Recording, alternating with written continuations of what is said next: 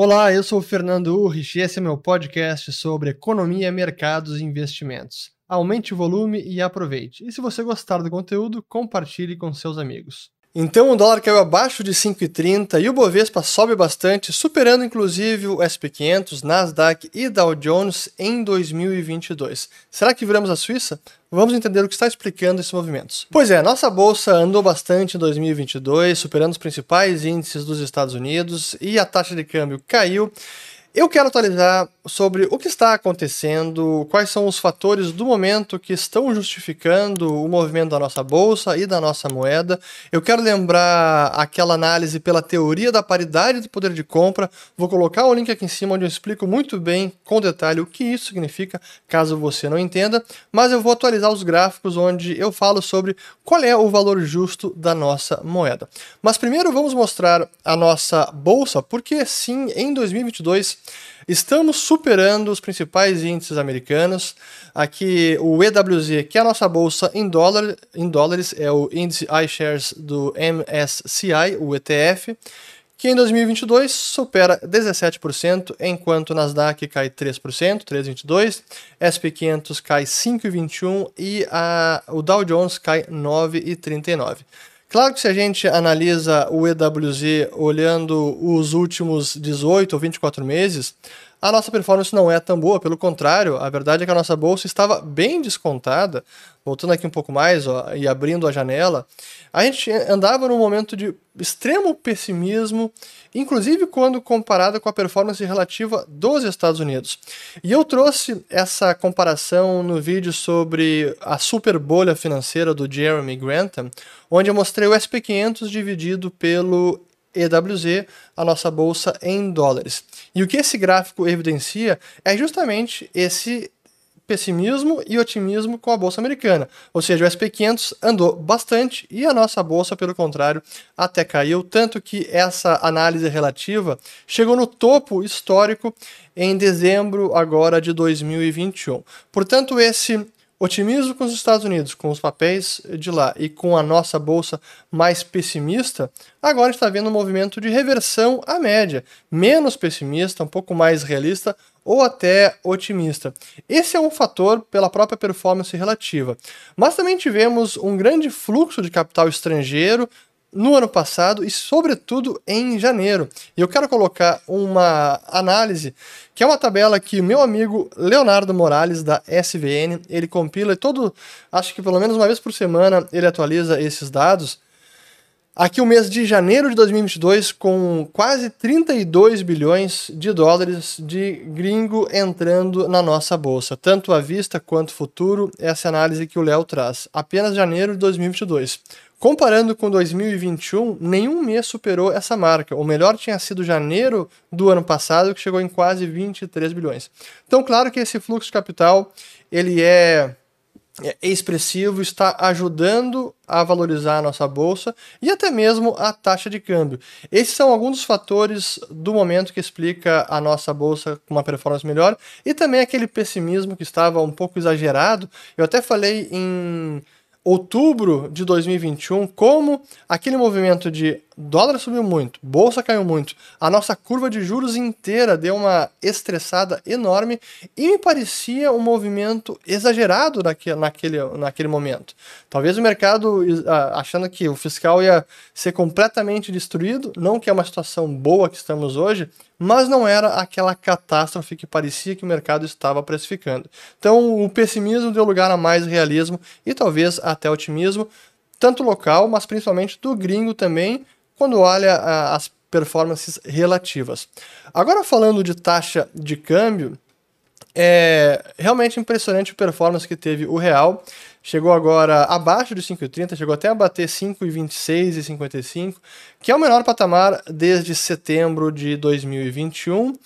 É, e da mesma forma, um pouco do que contribui para esse movimento é menos pessimismo, menos tensão política. Claro que teremos volatilidade nesse ano, tem eleições no fim, em outubro, e vai ser um cenário turbulento, não tem dúvida, e no curto prazo pode voltar para 5,50, 5,60, não sei para que lado vai.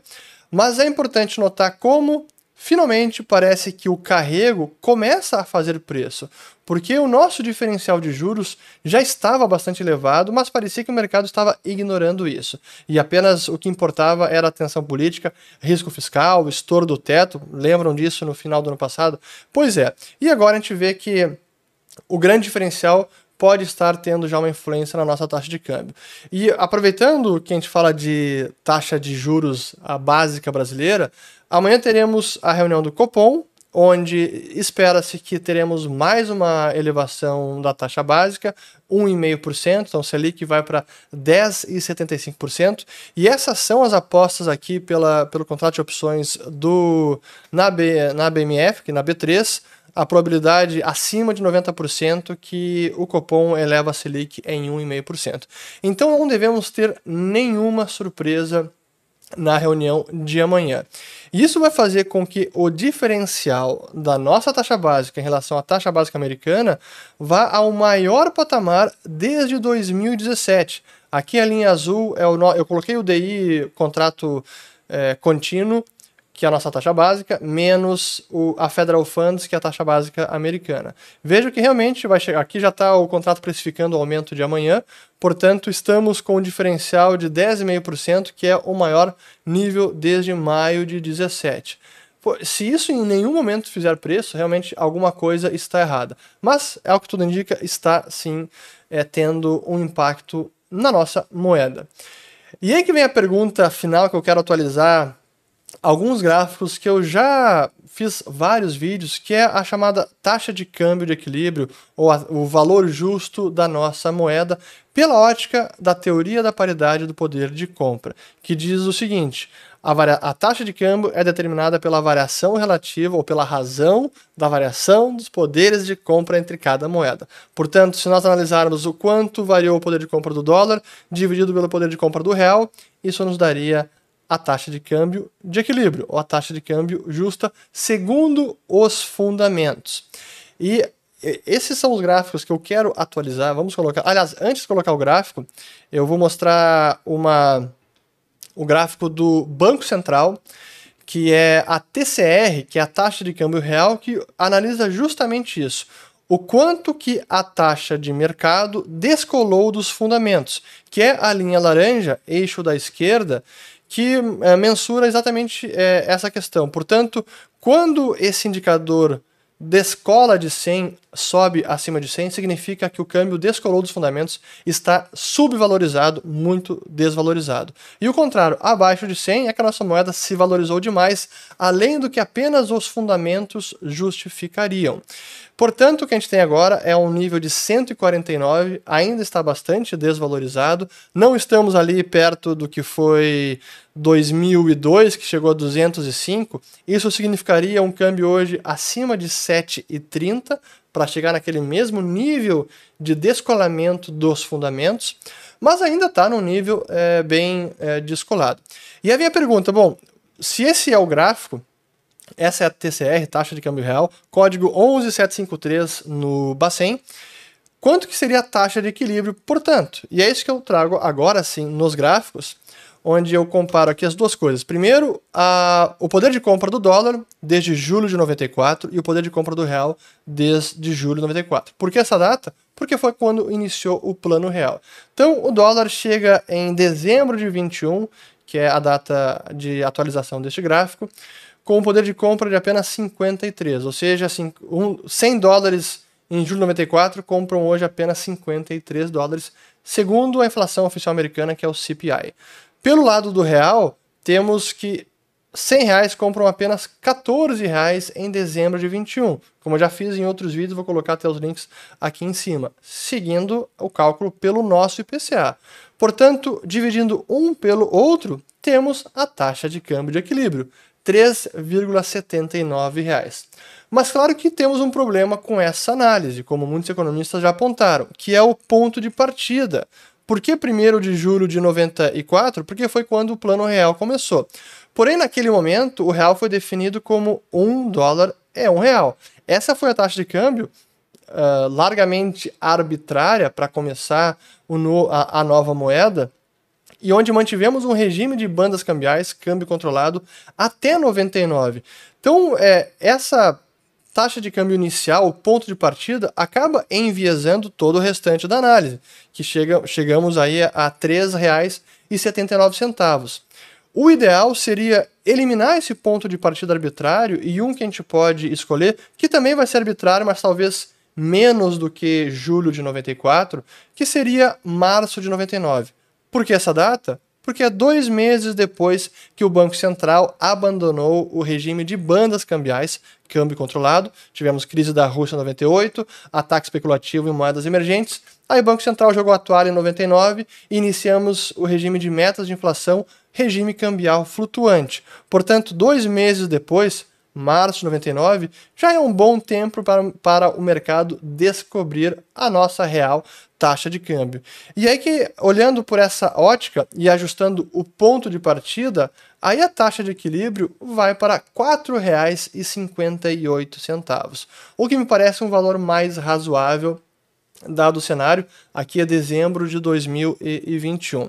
E até para uh, ah, corroborar esse, essa mesma análise, tem um economista que eu sigo bastante, ele, ele publica algumas, alguns gráficos e insights bem pertinentes no seu Twitter, que é o Robin Brooks, que é o economista-chefe do IIF, Institute of International Finance, e ele coloca que o fair value do real continua em 4,50, ou seja, o valor justo do real, e eu coincido e acho que por essa análise da teoria da paridade do poder de compra, a variação dos poderes de compra de cada moeda, chegamos a esses 4,58. Portanto, isso significa que o real está indo nessa direção abaixo de 5? Muito difícil dizer que sim, porque teremos cenário ainda turbulento, eleições trarão volatilidade, tem muita coisa para acontecer. É, imagina algum debate, daqui a pouco a gente nós teremos mais pronunciamentos sobre plano econômico, ideias, enfim. É, não dá para acreditar que, é, que essa é a direção. Acho que pode cair mais sim, e esse momento me parece ser mais uma janela de oportunidade que se abre para a dolarização de patrimônio. O ideal não é mandar quando está na máxima, estressado com pessimismo, mas sim quando o câmbio começa a ceder. Então, é, fica aí o, esta análise. É apenas isso que eu queria atualizar os principais movimentos da Bovespa, que explica em relação ao mercado americano, a nossa taxa de câmbio e, por fim, qual é o valor justo da nossa moeda pela paridade de poder de compra da, do real. Meu muito obrigado a você que me acompanhou até aqui e se você gostou, comente com os amigos e compartilhe. Um grande abraço e até a próxima.